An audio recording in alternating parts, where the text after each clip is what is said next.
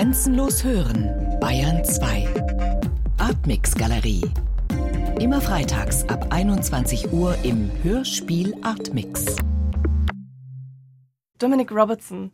You are quite a multi-talented Sie sind eine Art Multitalent.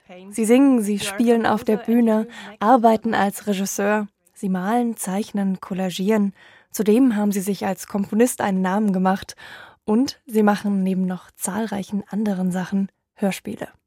Ihr neuestes Hörspiel, Die bayerische Prinzessin, eine Cantastoria, beschäftigt sich mit Alexandra Amalie von Bayern, die dachte, dass sie in jungen Jahren ein Klavier aus Glas verschluckt hätte. Sie war aber auch eine Dichterin und Übersetzerin und widmete ihr Leben der Kunst. Was genau fasziniert Sie denn an der bayerischen Prinzessin und wie sind Sie überhaupt aufmerksam geworden auf diese bisweilen etwas bizarre bayerisch-deutsche Geschichte? Bizarre Bavarian German history piece. I came upon the story of Princess Alexandra through reading ich bin auf die Geschichte von Prinzessin Alexandra gestoßen, als ich mich mit dem Phänomen der Glaswahnvorstellung beschäftigt habe. Dieser Glaswahn, also die Vorstellung, dass der eigene Körper aus Glas besteht, hat seine Wurzeln in Frankreich.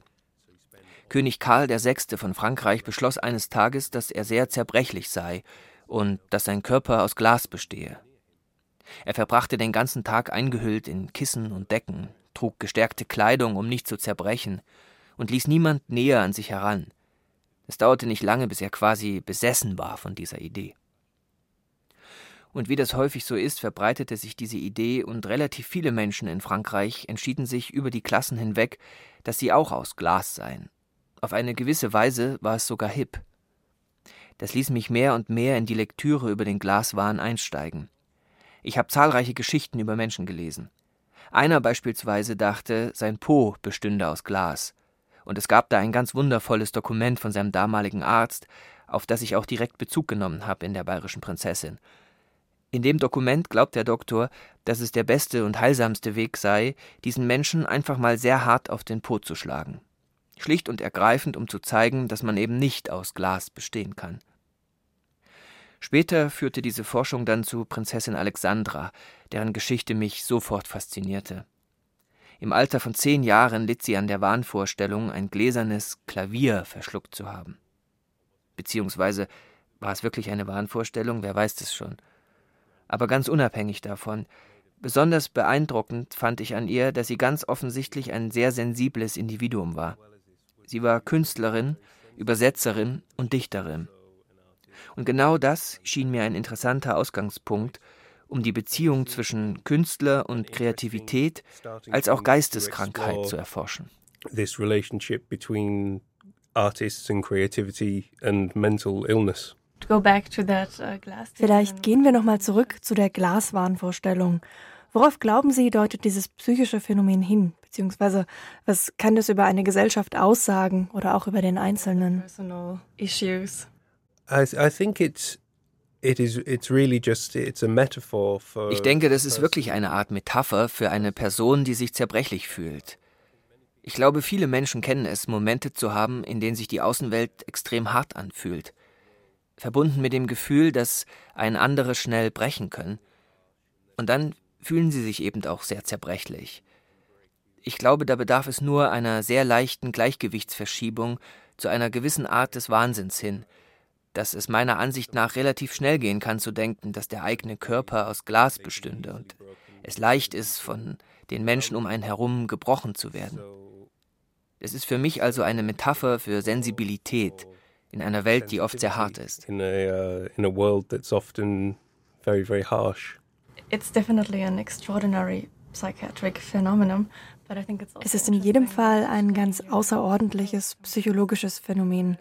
Entstanden ist diese Form der Wahnvorstellung, als Glas ein neuartiges Material war und sich die Menschen im 18. und 19. Jahrhundert mit diesem neuen Material auseinandersetzen mussten.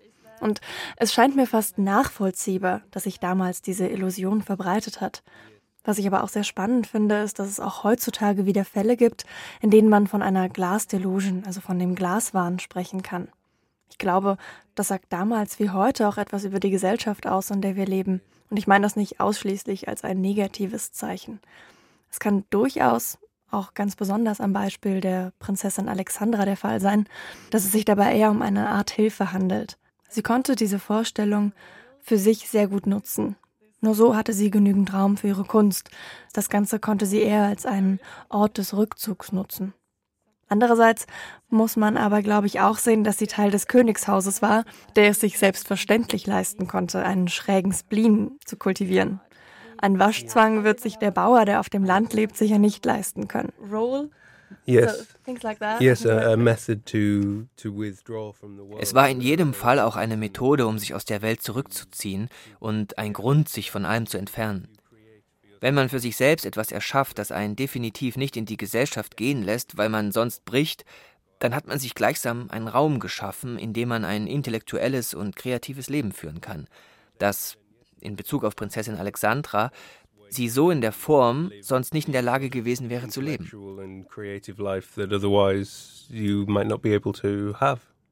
To be able to, to let people outside this room as well. Yes. Auf der anderen Seite kann natürlich auch niemand von außen in diesen Raum. Glauben Sie, dass sie das kontrollieren konnte? Denn das klingt ja nur zu gut, so als könnte man damit spielen. Ich bin mir nicht sicher, ob das in der Form überhaupt möglich ist. Yes, it's a very it's a very hard thing to say and I think it goes into the issue. Das ist sehr schwierig zu sagen. Ich glaube, das geht mit der Frage nach psychischer Erkrankung einher. Denn offensichtlich gibt es Leute, die glauben, dass Menschen mit beispielsweise Depressionen sich das ausgesucht hätten und sich zu einem gewissen Grad einfach entscheiden könnten, nicht mehr depressiv zu sein. Ich denke, in einem bestimmten Punkt ist es auch wahr. Es kann ein Mechanismus sein, der Welt zu entfliehen. Also wenn sie katatonisch und depressiv sind und sich nicht bewegen können, und sie sagen, dass sie sich nicht bewegen können und dass es unmöglich ist, etwas zu tun oder mit Menschen zu kommunizieren und dass sie in ihrem Zimmer bleiben müssen, ist es natürlich schrecklich, es kann aber auch bequem sein. Und ich kenne das aus eigener Erfahrung. Da gab und gibt es ziemlich schlimme Momente, vor allem nach langen Produktionen. Momente, in denen alles zerbricht und ich mich von der Welt fernhalten muss. Einerseits wirken diese Phasen völlig willkürlich. Andererseits, wenn man auf sie zurückschaut, merkt man, dass sie eigentlich sehr notwendig waren. When you were looking back, you realized that it, it was actually completely necessary to do this. Die Geschichte von Prinzessin Alexandra ist eine sehr bewegende und ich glaube, jeder kann darin etwas anderes sehen und auch etwas anderes hineininterpretieren, je nachdem, was er von sich darin wiedererkennt. Gab es denn historisch fundiertes Material, das Sie zur Krankheit von Alexandra finden konnten? Generally the way that I in der Regel ist es so, dass ich zu einem bestimmten Thema forsche, lange bevor ich anfange zu schreiben. So auch bei dieser Arbeit. Das Lesen über den Glaswahn stand am Anfang, wie eine Art Fundament. Sobald ich mit dem Schreiben beginne, steht jedoch meine Fantasie im Vordergrund. Ich bin nicht an einem dokumentarischen Ansatz interessiert. Es ist eher, dass ich eine Welt und eine gewisse Atmosphäre erschaffen möchte. Dazu brauche ich in der Regel keine weiteren detaillierten Informationen.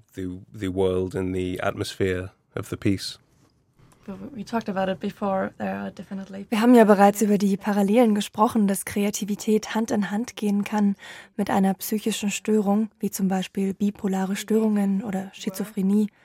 Es gibt zahlreiche Studien, die versuchen, den Zusammenhang aufzuzeigen zwischen einer Geisteskrankheit und kreativer Arbeit. Und auf der anderen Seite gibt es auch viele Untersuchungsergebnisse, die genau das Gegenteil beweisen können und beweisen wollen. Wie glauben Sie, könnte man dieses Verhältnis bewerten im Fall von Prinzessin Alexandra? Well, in, in one way, like we've already said, Einerseits, wie wir bereits gesagt haben, gewährte ihr ihre Störung Raum und Zeit, um das Leben zu leben, das sie leben wollte. Vielleicht ging sie davon aus, dass sie ansonsten neben der Erfüllung ihrer königlichen Pflichten nicht mehr in der Lage gewesen wäre, darüber nachdenken zu können, was sie eigentlich mit ihrem Leben machen wollte. Aber umgekehrt, denke ich, kann eine Geisteskrankheit auch ein Nebenprodukt des kreativen Prozesses sein. Es funktioniert in beide Richtungen. Ich denke, wenn man versucht, die Welt auf komplexe Art und Weise zu betrachten, und noch dazu eine Person ist, die empfindsam ist, was meiner Ansicht nach eine der wichtigsten, wenn nicht gar die wichtigste Voraussetzung ist, ein Künstler zu sein, dann kann sogar der Akt, etwas zu kreieren und über Dinge nachzudenken, eben durch diese detaillierte Sichtweise überwältigend sein. Und ja, ich glaube schon, dass so ein Prozess dann auch zu Schwierigkeiten im Gehirn führen kann.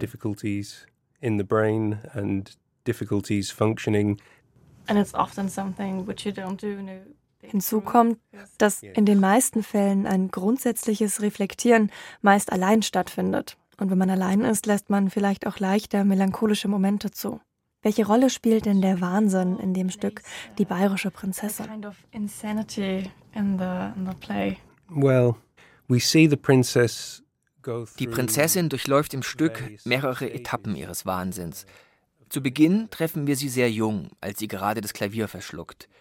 Ich empfand es auch als sehr markant, dass dieser Glaswahn, diese Vorstellung, ein Klavier verschluckt zu haben, begann, als sie zehn Jahre alt war. Es gab also ganz offensichtlich etwas Ausschlaggebendes in ihrem Leben. Zudem war sie sehr fantasievoll. Das ist man natürlich besonders im Kindesalter. Wenn man aber ein Kind ist, das in einem Königshaus des 19. Jahrhunderts aufwächst, dann wird man das vielleicht ganz besonders. Sie war abgeschnitten von vielen Realitäten der Welt. Sie lebte in jedem Fall in einer anderen Welt als die Menschen auf den Straßen direkt vor dem Schloss. In einer zweiten Sequenz, ich vermute, meine Version der Prinzessin ist eher bipolar, hören wir sie über Kreativität sprechen. Sie beschreibt ihre Ideen und ihre Ästhetik. Es war wichtig für mich zu zeigen, dass sie auch eine starke Frau ist. Ich wollte zeigen, dass Geisteskrankheit und Sensibilität nichts mit Schwäche zu tun haben. Ich denke sogar, Empfindsamkeit ist eine große Stärke. Sie spricht also über ihre Ästhetik und ihre Ideen, und dann kippt jedoch die Stimmung. Mit wahnsinnig übermütigen Ideen über sich selbst. Sie glaubt, dass sie die Welt auseinanderreißen kann. Sie hat ein Gefühl, das auch in der Idee der Kreativität verhaftet ist, dass ein Künstler eine Art Universum erschaffen kann und diese selbst erbaute Welt aber auch einreißen kann. Und dann sehen wir die Prinzessin, wie sie wirklich genug hat und im Bett bleiben muss und katatonisch und depressiv wird. Für mich bleibt die Prinzessin in all ihren Phasen eine Künstlerin. Und die Phasen, die ihre Krankheit darstellen, sind Reflexionen über künstlerische Prozesse, die die Anstrengung zeigen. Sie ist immer kreativ und eine starke Person mit einem starken Verstand, der ihr manchmal ein kleines bisschen abhanden kommt. Es zeigt mir sehr gut eine Tatsache, nämlich dass die Gesellschaft auf eine bestimmte Weise funktioniert, die eher für bestimmte Persönlichkeitstypen geeignet ist als für andere. Und ich halte es für gerechtfertigt zu sagen, dass die Gesellschaft für die sehr sensiblen Künstler nicht besonders gut gebaut ist. Ich denke, wir sind immer noch auf dem Level von Schimpansen, was das betrifft. Die körperlich stärksten, lautesten, die bombastischsten sind es in unserer Gesellschaft zu weiten Teilen, die aufsteigen können. Die introvertierten Persönlichkeiten müssen sich eine andere Lösung einfallen lassen. Ein Rückzug aus dieser Welt und die Schaffung einer eigenen, das scheint für mich die einzig richtige Lösung zu sein. as good a solution as any, I think, if not the if not the only solution. Vielleicht gehen wir kurz darauf ein, was für Sie kreatives Schaffen in unterschiedlichen Genres bedeutet. Ich muss dazu vermutlich ein wenig ausholen, was ich damit meine. Unterscheidet sich der Vorgang im Kreativsein beispielsweise, wenn Sie eine Oper komponieren, zwischen dem, wenn Sie ein Hörspiel schreiben oder zeichnen? Oder gibt es eine Art Startpunkt, an dem jeder kreative Prozess beginnt, unabhängig davon, was am Ende daraus entsteht? Starting point, regardless of what at the end will be developed. No, I, I try to find a, a totally Nein, ich versuche bei jedem Stück einen anderen Ausgangspunkt zu finden. Und ich versuche jedes Mal, den Prozess neu zu überdenken, basierend auf den Anforderungen des Stücks. Und auch, weil ich es nicht will, auf eine bestimmte Art und Weise etwas immer und immer wieder zu machen. Mir ist die Idee des sich selbst Wiederholens nicht geheuer, obwohl ich es zu einem gewissen Grad vermutlich doch tue. Aber grundsätzlich ist der eigentliche kreative Prozess immer anders. So zum Beispiel bei diesem Hörspiel. Ich musste eine für mich völlig andere Art und Weise des Komponierens finden, nämlich eine passende Musik für die Worte.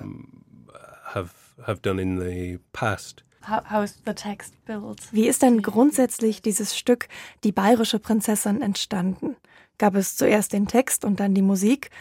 Und wie ist der Text, der unter anderem auch die Originalgedichte von Alexandra Amalie von Bayern enthält, wie ist der Text im Besonderen entstanden?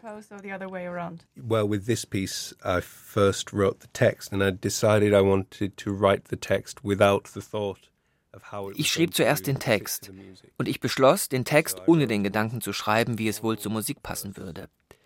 So schrieb ich ganz formal Versstrukturen mit unregelmäßigen Rhythmen in jeder Zeile und zudem hatten wir die Gedichte von Alexandra, die auch anders als mein eigener Text klingen. Und das machte es mir dann noch schwieriger, weil ich für mich neue Wege finden wollte, wie die Musik dem Text entsprechen könnte, aber trotz allem auch noch melodisch und einprägsam sein sollte. Dieser zugegeben langsame Prozess fühlte sich dieses Mal an, als würde ich Klaviertasten um die Worte legen.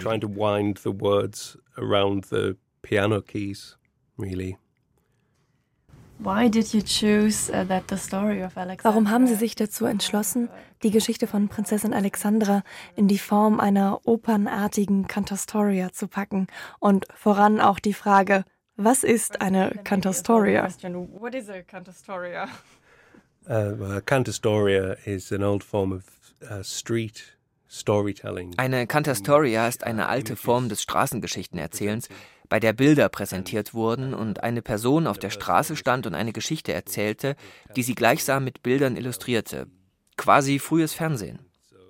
Und ich weiß noch, als ich anfing daran zu arbeiten, dass ich wollte, dass es sich wie eine Oper anfühlt und eher sehr formal daherkommt. Auch etwas zeitlos.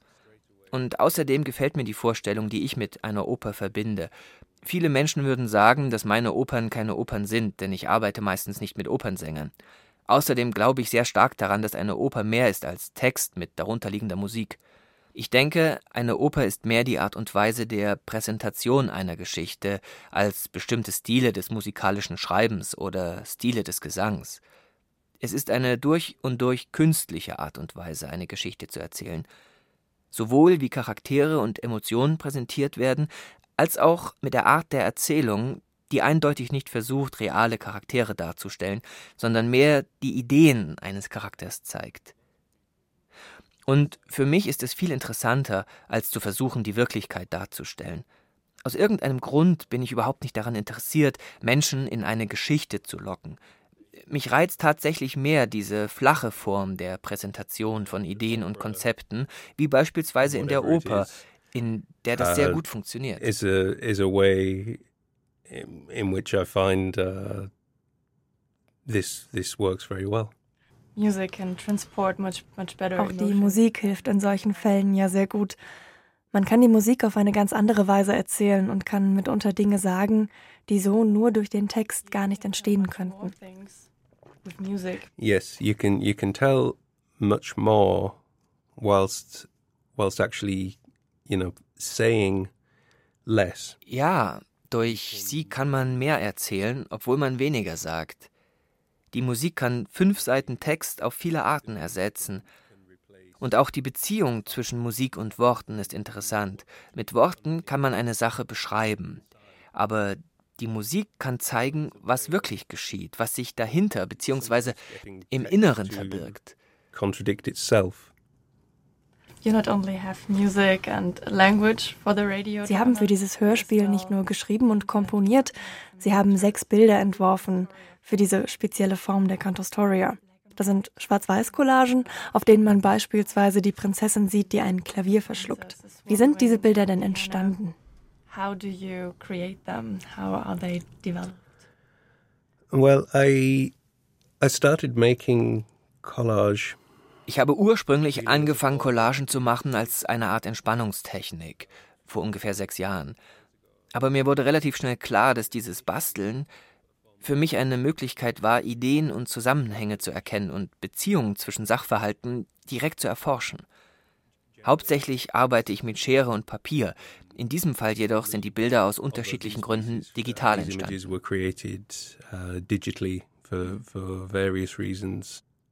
Also Und in dem Stück lassen Sie Alexandra auch sagen, dass jedwede Kunst im Grunde eine Art Collagensystem sei. kind of collage. yes, of collage. yes. I, I, think this is this is very true. I think uh, collage is the. Ja, ich denke, das ist sehr wahr. Ich denke, eine Collage ist ein Fundament, das unter allem steht. Jede Art des Schreibens ist einfach eine Collage von Wörtern und auch ein Gemälde und und überhaupt, die Welt ist eine Collage. Und auch Burroughs hat es gut auf den Punkt gebracht mit den Worten Life is a cut-up. and uh, I mean William Burroughs said that said that life was a was a cut up in the 1960s. It's, it's as well uh, a bit the idea that es gibt auch die Idee, dass es im Grunde etwas Originäres gar nicht geben kann. Alles, was ich kreiere, ist in gewisser Form eine Reproduktion von etwas, das ich schon kenne, eine Art Kopie. Aber kommen wir zurück zur Hörspielproduktion Die bayerische Prinzessin. Die Hauptrolle übernahm die Künstlerin Polyester. Wie war denn die Kollaboration mit ihr? Um, how was the collaboration between you and Polly? Oh, uh, wonderful, wonderful. Uh, what what was uh, particularly great for me was working with. Uh, es war wundervoll. Was für mich besonders großartig war, war mit einer Performerin zu arbeiten, die auch komponiert. Das hat es zu einer sehr aufregenden Zusammenarbeit gemacht. Als wir den Gesangsteil aufgenommen haben, hatte Polly viele Ideen für Harmonien, so in der Art, oh, ich versuche das oder lass uns doch mal das versuchen. Sie ist wirklich gut. Alles, was sie vorgeschlagen hat, ich muss das zugeben, haben wir umgesetzt. Aber auch auf technischer Ebene. Mit jemandem wie ihr zu arbeiten, die die Fähigkeit besitzt, ihre Stimme auf so viele Weisen zu nutzen, was sie auch in diesem Stück macht. Sie warf sich völlig in die Rolle der Alexandra und den Prozess, und sie verstand absolut, worauf ich stilistisch und ästhetisch hinaus wollte. Also ja, in jedem Fall, es war eine sehr angenehme Zusammenarbeit. Und wir sind sogar im Gespräch, in Zukunft noch einmal zusammenzuarbeiten. Very, very enjoyable collaboration and we are already talking that we want to work together again. That sounds fabulous. do, you in general work as an artist? Würden Sie sagen, dass Sie grundsätzlich lieber alleine mit sich selbst arbeiten oder ist es etwas Gutes, im Austausch mit anderen über den Arbeitsprozess zu sein? Yeah, it's definitely good to be in an ex- in an exchange with others. That's one of the reasons why I make now more uh, more theater and radio. Es ist definitiv gut für mich, in einem Austausch mit anderen zu sein. Das ist einer der Gründe, warum ich jetzt mehr Theater und Radio mache als Popmusik. Ich bin es wirklich leid, so viel Zeit damit zu verbringen, allein in meinem Zimmer mit meinem Computer zu sitzen und es im Grunde zu hassen, auf den Bildschirm zu schauen ohne jemanden daneben, der den Prozess etwas kreativ begleitet, dem man Ideen zuspielen kann. Ich liebe es sehr, mit den Ideen von anderen zu spielen. Zum Beispiel, wenn ich die Regie bei einem Theaterstück übernehme, dann ist es oft so, dass Schauspieler immer ein paar Ideen haben. Und üblicherweise, würde ich sagen, stimme ich als Regisseur etwa 90, 95 Prozent dieser Ideen für das Stück zu. Ich glaube, dass das wahnsinnig gut tun kann in diesem Prozess, ich als Regisseur habe einen ganz anderen Blick auf das Stück als jemand, der einen Charakter spielt, der ein ganz anderes Verständnis für die Gefühle in dem Stück hat. Auch weil ich mich in der Regel schon viel länger mit dem Stück beschäftige und dadurch etwas blind für manche Möglichkeiten bin. Und ich denke, es ist viel interessanter und offensichtlich spaßiger zusammenzuarbeiten. And I just think it is it's far more interesting and obviously far more fun to collaborate.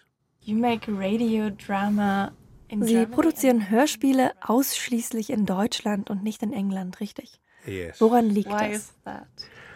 Uh, well, the last time I did a production for the BBC was 12 years ago. Es ist tatsächlich zwölf Jahre her, als ich das letzte Mal was für die BBC gemacht habe. Eine Produktion mit Felix Kubin als Paul Klee. Das hat alles ziemlich gut geklappt damals und ich wurde für eine Auszeichnung beim Prix Italia nominiert, aber danach kam das nie wieder vor, trotz mehrerer Versuche meinerseits. Aber ich finde auch mittlerweile, dass die BBC sehr viele Vorgaben macht, wie und was ein Hörspiel zu sein hat, und ich sehe im Rahmen dieser Vorgaben keinen Raum für das, was ich mache. Aber was mich hauptsächlich in Deutschland produzieren lässt, ich habe ja das Gefühl, dass ich genau die Ideen erforschen kann, die ich erforschen möchte, und noch dazu die Zeit und den Raum bekomme, um diese Ideen zu entwickeln. In England gibt es nicht wirklich eine Kultur des Experimentierens. Es gibt nicht wirklich eine Avantgarde, was diesen Bereich betrifft. Es gibt eine Avantgarde in der Musikszene in London, aber sie arbeiten nach sehr strikten Regeln, noch dazu strikte Regeln aus den 1950er Jahren. Deshalb arbeite ich in Deutschland. Ich sehe hier genügend Freiraum für Kreativität. Aber ganz abgesehen davon habe ich im nächsten Jahr eine Produktion in England. Hauptsächlich, würde ich jedoch sagen, findet meine gesamte Arbeit in Europa statt. In den Niederlanden, in Deutschland, in Frankreich. Ich denke da oft drüber nach. Vielleicht gibt es etwas Europäisches in meiner Arbeit. Das liegt möglicherweise an meinen Einflüssen oder meinem allgemeinen Ansatz aber es scheint mir, dass meine Arbeit in Europa immer besser verstanden wird. In England fühlt man immer den Kampf, um jeden Preis das Publikum zu erreichen. whereas, whereas in England, it's it's always always a struggle to reach audiences and uh, and just to and just to find work also. Gab es bei der Produktion des Hörspiels von Der bayerischen Prinzessin besondere Momente bzw. etwas Unerwartetes?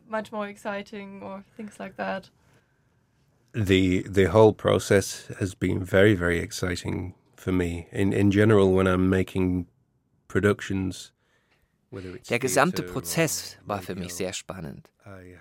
Im Allgemeinen, wenn ich Produktionen mache, sei es Theater oder Radio, muss ich fast alles selber machen. Die Produktion, die Bearbeitung, das Schreiben, die Musik, oft auch die Inszenierung der meisten Charaktere.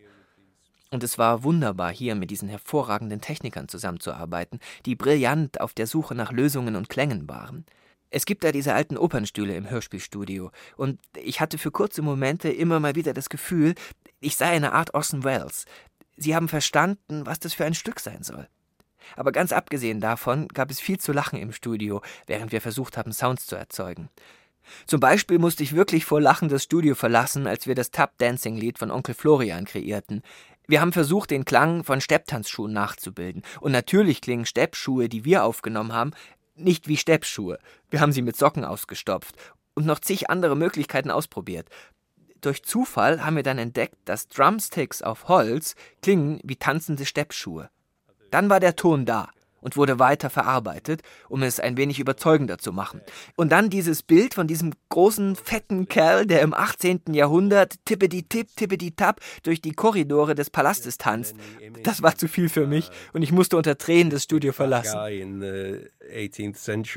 tippity tappeting down the corridors of the of the palace just became too much for me, and I was having to wipe tears from my eyes. And Die anderen Hörspielproduktionen wie beispielsweise Conversations with Birds oder Hollywood A Bestiary sind alle unter ihrem anderen Namen Ergo Phismis entstanden. Dieses Stück ist das erste, das unter ihrem echten Namen erschienen ist. Gibt es einen Unterschied zwischen den Arbeiten von Ergo Fismis und Dominic Robertson, abgesehen vom Namen? Ergo Fismis and Dominic Robertson, except the name. Uh, yes, there is. Um, I used that name. ja, den gibt es. Ich habe vor etwa einem Jahr aufgehört, den Namen Ergo Fismis zu benutzen. Ziemlich viele Dinge haben sich zu der Zeit in meinem Leben verändert und diese Namensänderung schien mir ebenfalls notwendig. Der Verlust dieses Namens gab mir ein weit größeres Gefühl der Freiheit, das zu tun, was ich wollte, und nicht das zu tun, was man mit der Zeit von diesem Namen erwartete. Ergo Fismis wurde mit der Zeit fast zu einem Clown. Und selbst wenn ich auch ein bisschen ein Clown bin, brauche ich die Möglichkeit, nicht von vornherein als einer abgestempelt zu werden. Immer wenn ich mit einer neuen Arbeit beginne und an einem Text schreibe, ist der Ausgangspunkt sehr ernst. Dann denke ich oft, oh, ich kreiere diesmal ein sehr ernsthaftes, seriöses Kunstwerk. Und dann, jedes Mal, wenn ich es fertig produziert habe, tanzt ein Onkel Florian durch die Korridore des Palasts, oder Wale fangen an zu fliegen und all diese Sachen. Aber ich denke, was wichtig für mich ist, jetzt ohne den Namen Ergophismis, ich habe das Gefühl, ich kann von einem anderen Punkt aus starten, auch von einem etwas persönlicheren. Um, ohne eine Art Maske. But you know, I think what's important what's important for me is that now without the name ergophismis, I feel like I'm starting at a different point and a, and also at a more at a more personal point as well. Without uh, yeah, without a without a, a mask on.